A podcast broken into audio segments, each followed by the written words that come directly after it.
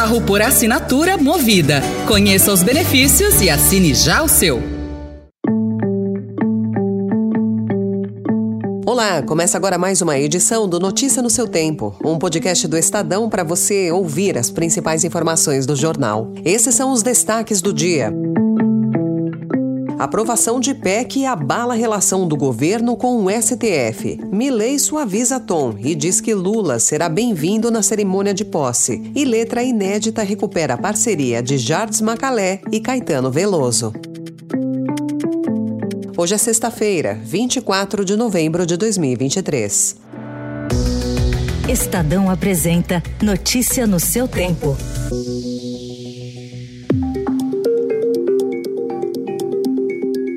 A relação do Supremo Tribunal Federal com o governo ficou estremecida depois da aprovação anteontem no Senado da PEC que limita os poderes da corte. Magistrados se queixaram do voto do líder do governo Lula, Jacques Wagner, a favor da emenda. Wagner disse que foi procurado por ministros do STF e pediu desculpas. Ele alegou que não teve intenção de afrontar o tribunal. A votação também abriu um confronto verbal entre os magistrados e o presidente do Senado, Rodrigo Pacheco. Na abertura da sessão de ontem do STF, Luiz Roberto Barroso, presidente da Corte, disse que as mudanças não contribuem para a institucionalidade do país. Outros integrantes do STF disseram que a Corte não é formada por covardes e Pacheco rebateu as críticas. Tampouco receber agressões que gratuitamente eu recebi é, por membros do Supremo Tribunal Federal em razão de um papel constitucional que eu cumpri de buscar aprimorar a justiça do nosso país através dessa emenda à Constituição.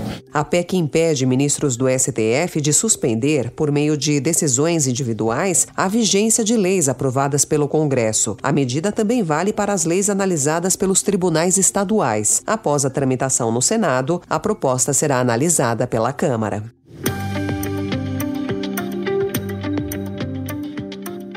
O presidente eleito da Argentina, Javier Milei, vai aos poucos deixando para trás o discurso de candidato e adotando uma retórica mais moderada. Ontem ele agradeceu a mensagem do líder chinês Xi Jinping, que o felicitou pela vitória na eleição de domingo e disse que Lula seria bem-vindo em sua cerimônia de posse no dia 10. Se Lula, digamos, quer venir, digamos, está será bem recebido. É o presidente de Brasil. Lula e Xi foram alvos preferenciais de Milley durante a campanha. O libertário chegou a dizer que não faria comércio com os chineses, dizendo que Xi era um assassino. Lula foi chamado de comunista e ladrão. O problema é que a China e Brasil são os maiores parceiros comerciais da Argentina.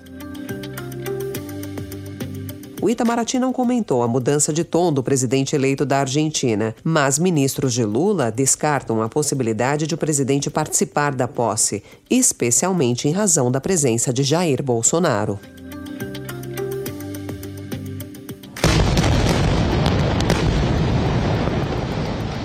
O ministro da Defesa de Israel, Yoav Galan, afirmou ontem que os bombardeios israelenses em Gaza continuarão por pelo menos mais dois meses, depois da trégua para a libertação de reféns. A expectativa é de que os primeiros sejam libertados hoje. O primeiro-ministro israelense, Benjamin Netanyahu, prometeu que depois do cessar-fogo vai seguir com a ofensiva até atingir o objetivo, que é acabar com o Hamas.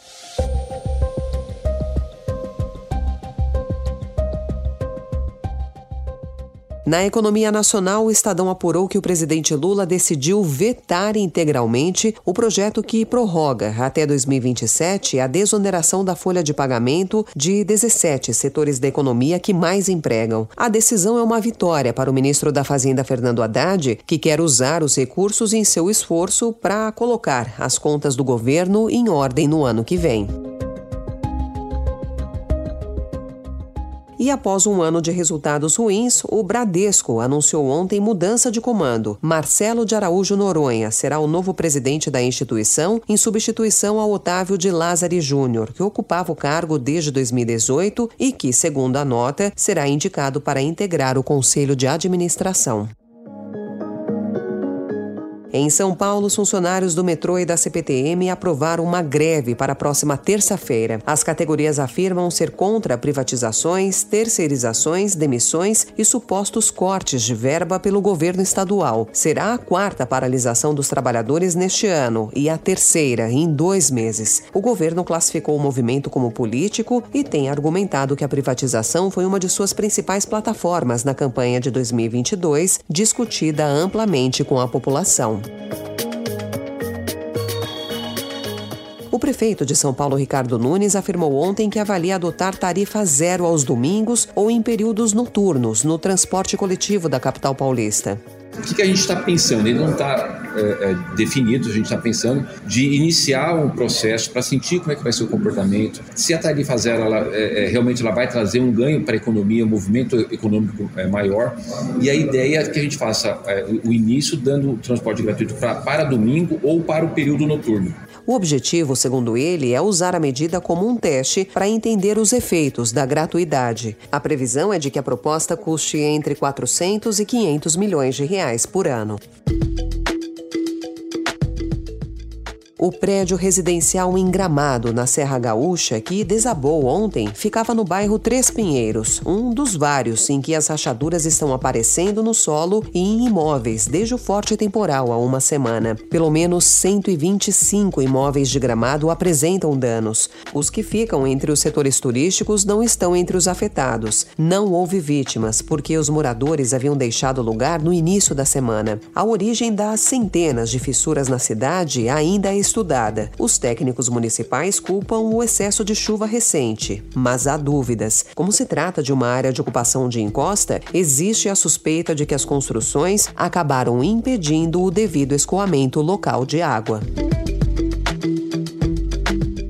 um estudo encontrou pela primeira vez uma área com características de clima árido no Brasil. Ela fica no centro-oeste da Bahia e tem pouco mais de 5.700 quilômetros quadrados. Com exceção do sul e do litoral de São Paulo e do Rio de Janeiro, a transição para um clima mais seco avança a passos largos no país. Regiões semiáridas têm crescido em média 75 mil quilômetros a cada década. Segundo cientistas, isso é resultado da elevação das temperaturas puxada pelas mudanças climáticas.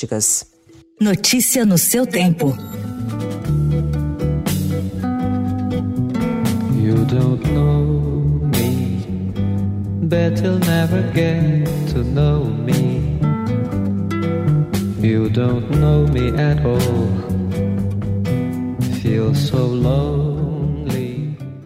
Em 1971, Jardes Macalé aceitou o convite de Caetano Veloso para ir a Londres e trabalhar no cultuado disco Transa. Lá ele recebeu duas letras do amigo exilado. Uma delas era Esse Cara e a outra Corta Essa, que nunca chegou a ser gravada em mais de 50 anos. A letra foi encontrada pelo jornalista Renato Vieira e enviada ao Estadão. A parceria de dois dos mais importantes compositores brasileiros, aliás, eles se apresentam nesse fim de semana em São Paulo com o show comemorativo de 50 anos de transa está no arquivo da Censura Federal. Não há nenhuma outra música conhecida que leve a assinatura de Macalé Caetano.